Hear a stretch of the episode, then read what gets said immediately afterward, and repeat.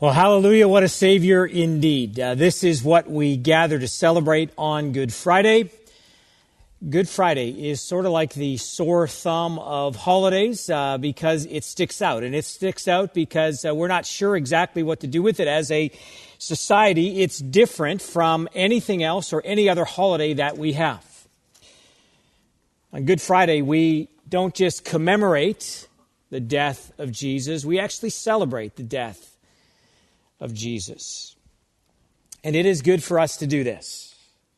It's good for us to pause and reflect on the manner and the significance of the death of Jesus. There's a famous line in The Lion, the Witch, and the Wardrobe, one of the chronicles of Narnia, where it says that it was always winter, but never Christmas. Historian Stephen Nichols once described our contemporary situation by saying that in many churches it's always Christmas, but never Good Friday. But today is Good Friday. So, how should we view it? On some of our past Good Fridays, we have reflected on the specific events of what happened on that fateful day. We have looked at the agony of Jesus' final hours. We've looked at the significance and the impact of his final words. I want to do something different with you this morning, and that is to look at the necessity of Good Friday. Why was it necessary, not just for Jesus to be born into this world, why was it necessary for Jesus to have to die a criminal's death on the cross? To answer that question, I want to read for you a passage from the Old Testament, from Isaiah chapter 59. And I'm going to begin by reading the first 13 verses of that chapter. And it says this Behold, the Lord's hand is not shortened that it cannot save, or his ear dull that it cannot hear. But your iniquities have made a separation between you and your God, and your sins have hidden his face from you, so that he does not hear.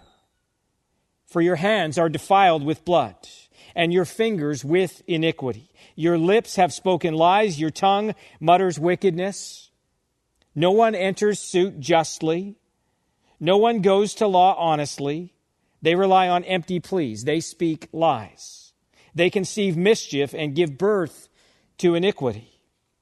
They hatch adder's eggs. They weave the spider's web. He who eats their eggs dies, and from one that is crushed, a viper is hatched.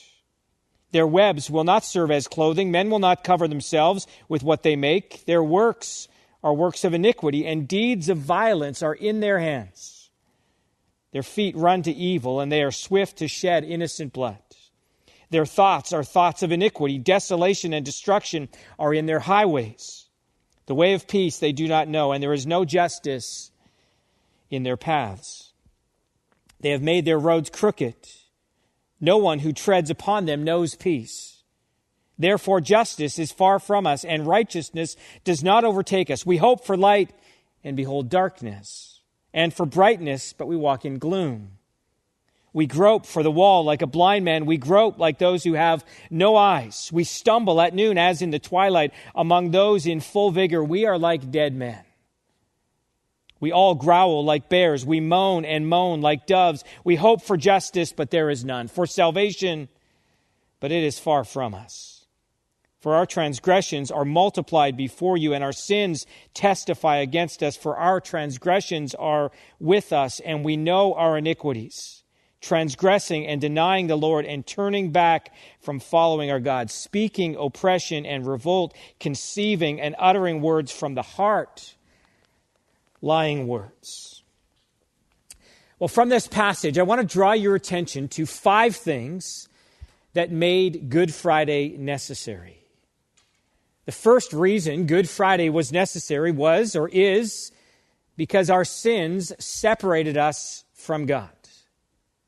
Now, I begin here because Isaiah begins here, but also because this is actually the biggest of our problems. Our relationship with our Creator has been broken. There is a relational gap between Him and us. And what's interesting about this break in the relationship is that the people were looking at it upside down. Now, Israel's history at this point was an absolute mess. Their nation was on the verge of crumbling. They were in distress, and in their distress, they thought that the fault rested with God. Maybe his arm was too short to save. Maybe his ears were too dull to hear. And to that, Isaiah says, Your iniquities have made a separation between you and your God. Now, those of you who have been around Crossridge for a while will know that one of my favorite stories to tell is something that happened fairly early in my marriage with Ilona. Now, when Ilona and I were first dating, I had a 1983 Ford Ranger pickup truck. It had a bench seat in the front. And often when we would go out driving together, Ilona would sit not way over in the passenger seat. She would sit right in the middle of that bench seat, right next to me. Sometime after we were married, we were out for a drive, and she was sitting in the passenger seat, and she said something along the lines of, Remember how when we used to go for drives, you know, we would sit so close together? And I was just kind of waiting for this moment. I got this big, goofy grin on my face, and I just said, Well, who moved? Right? Who moved? It wasn't me. When it comes to our relationship with God, we are the ones who have moved. We are the ones who are responsible for the break. Our iniquities have made a separation we are the ones who have turned our backs on what God has commanded. We have done what God has commanded us not to do. We have not done what co- God has commanded us to do. We've committed both sins of commission and sins of omission. It's our sin that has caused the separation. Verses 12 and 13 put it like this for our transgressions are multiplied before you, and our sins testify against us. We're guilty. For our transgressions are with us, and we know our iniquities. Transgressing and denying the Lord, turning back from following our God, speaking oppression and revolt, conceiving and uttering from the heart lying words. See, we will never understand Good Friday without understanding the nature and the extent of our sin that has separated us from God. A second reason Good Friday was necessary is because sin is not a surface stain.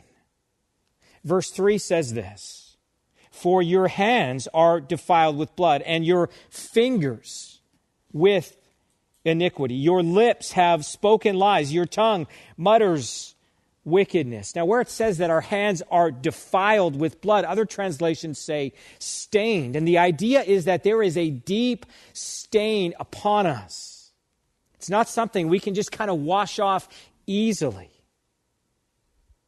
If you've ever had experience with a stain on an item of clothing, or on a piece of furniture, you know that what might seem like a small stain or a small spill can actually ruin the whole thing. In a similar way, like a splash of ink in a glass of water, the stain of sin permeates everything in our lives. Isaiah walks us through the anatomy of sin. Your hands are defiled with blood, your fingers with iniquity, your lips have spoken lies, your tongue mutters wickedness, hands, fingers, lips, tongue. Every part of us is stained with sin. And then in verse 7, it goes on to say, their feet run to evil, and they are swift to shed innocent blood. Their thoughts are thoughts of iniquity. Desolation and destruction are in their highways. So now it's not just our body parts, but our very thoughts that are contaminated, corrupted by sin. Theologians refer to this as total depravity. The idea behind that is not that we are as bad as we could possibly be, but that every part of us is corrupted by sin. Our bodies perform sinful acts. Our minds think sinful thoughts. Our hearts desire sinful things. And our imaginations devise sinful ways of getting them. Depravity is also total in the sense that it affects every person. Desolation and destruction are in their highways. There's nowhere you can go to get away from this. It's everywhere. They've made their roads crooked. No one who treads upon them knows peace.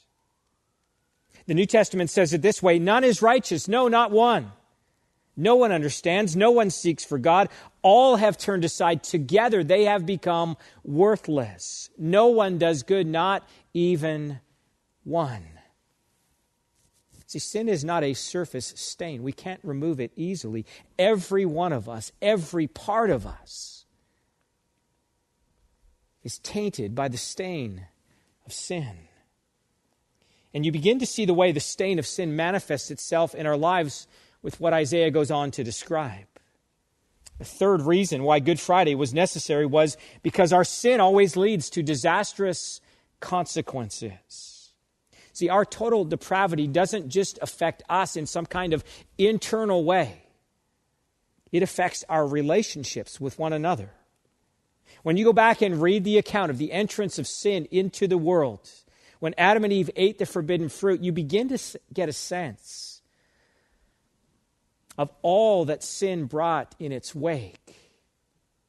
Immediately, we know that the relationship between man and God was broken. Adam and Eve tried to hide themselves from God. But they also try to hide, them, hide their nakedness from one another. They sew fig leaves together as a way to cover up and hide from each other.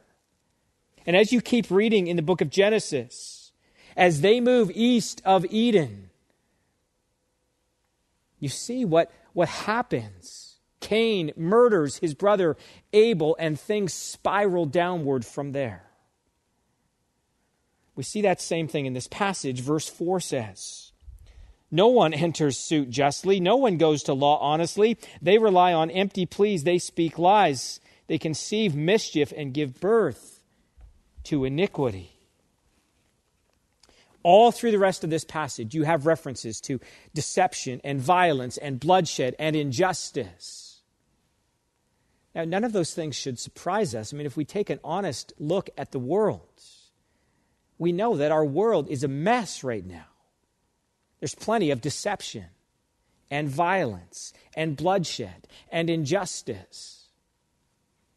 We like to think of society as constantly advancing or progressing, but given that the 20th century was the bloodiest century in human history, we might need to rethink that.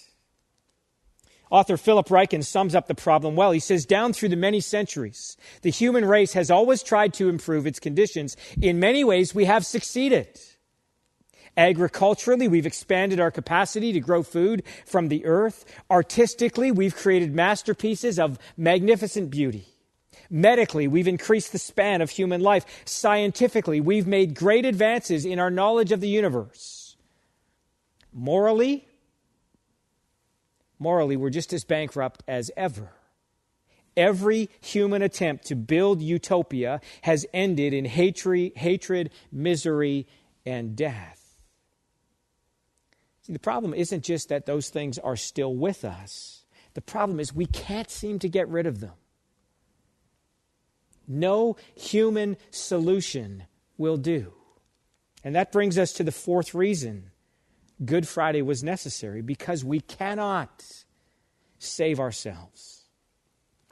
Isaiah gives this honest assessment in verses 9 and 10. He says, Therefore, justice is far from us, and righteousness does not overtake us. We hope for light, and behold darkness, and for brightness, but we walk in gloom.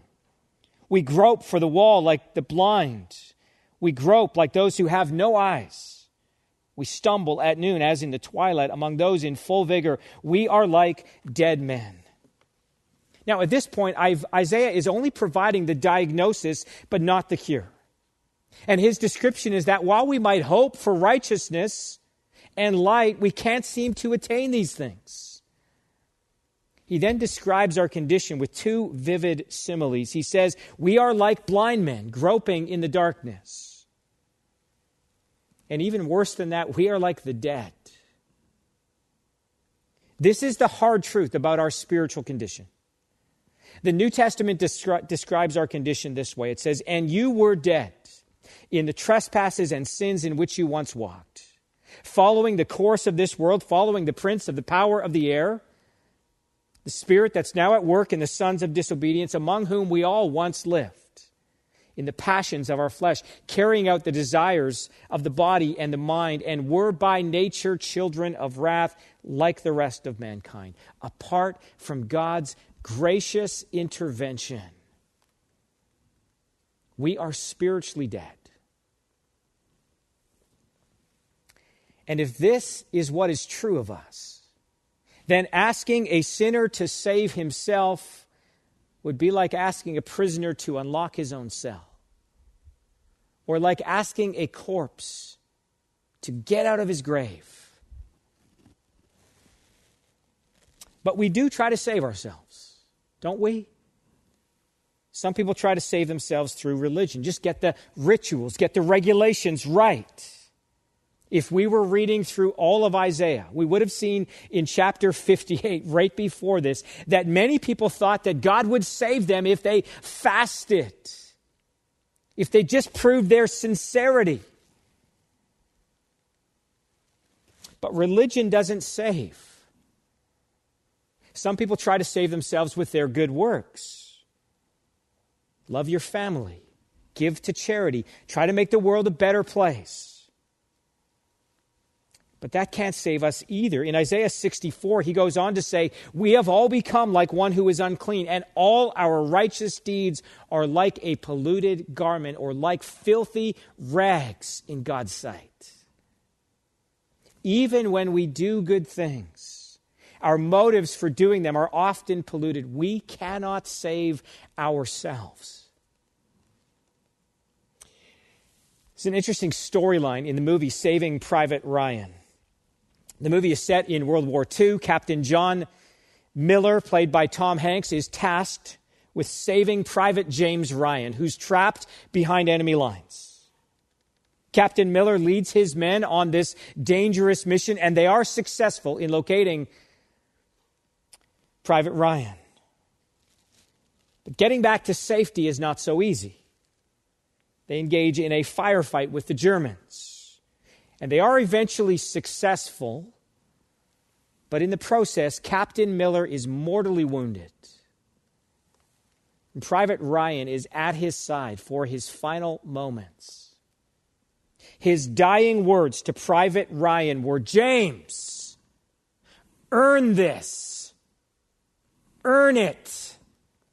In other words, do something to live up to the cost it took to rescue you, to get you back on the path to safety. Do something to earn it. Private Ryan stands looking at Captain Miller's dead body. The camera focuses on Ryan's young face as it morphs into the present. Maybe 50 years have passed. And he's now standing over Captain Miller's grave. And he kneels down and he tells Miller that he hopes he's lived up to Miller's wish. He hopes he's been worthy of all that Miller and his men did for him. At that point, his wife comes and stands beside him at the gravesite. He turns and asks her to tell him that he's lived a good life that he's been a good man. He needs to know. It's a touching scene in many ways, but it highlights the futility of human religion. I mean, imagine living your entire life wondering if you've done enough to earn salvation. You could ask those around you. But what authority do they have in such matters? you couldn't possibly have any assurance. No matter how hard you tried, you could never do enough to save yourself. And this is the truth upon which Isaiah chapter 59 turns. And that brings us to the final reason why Good Friday was necessary. And that is because it shows us the grace of God. Now, I read verses 1 to 13 for you earlier. Listen now to verses 14 to 16. Especially verse 16. It says, Justice is turned back, and righteousness stands far away. For truth has stumbled in the public squares, and uprightness cannot enter. Truth is lacking, and he who departs from evil makes himself a prey. And then it says this The Lord saw it, and it displeased him, that there was no justice. He saw that there was no man, and wondered that there was no one to intercede. So the Lord sees all the injustice in the world. He sees all that is in the heart of man. And he knows that there is no one who can bridge the gap. There is no mediator. There is no one to intercede, intercede. No one who can close the divide between a holy God and sinful people. So, what does God do? Well, the second half of verse 16 gives us the answer. It says, Then his own arm brought him salvation and his righteousness upheld him. See, since we cannot save ourselves, someone else has to do the saving. And notice that salvation is entirely God's initiative. He saves by his own decision and by his own arm. In the rest of this passage, God outlines his program for salvation I want you to listen specifically to what he says in verse 20. This is the solution. And a redeemer will come to Zion. To those in Jacob who turn from transgression, declares the Lord. The promise is that a redeemer will come to Zion.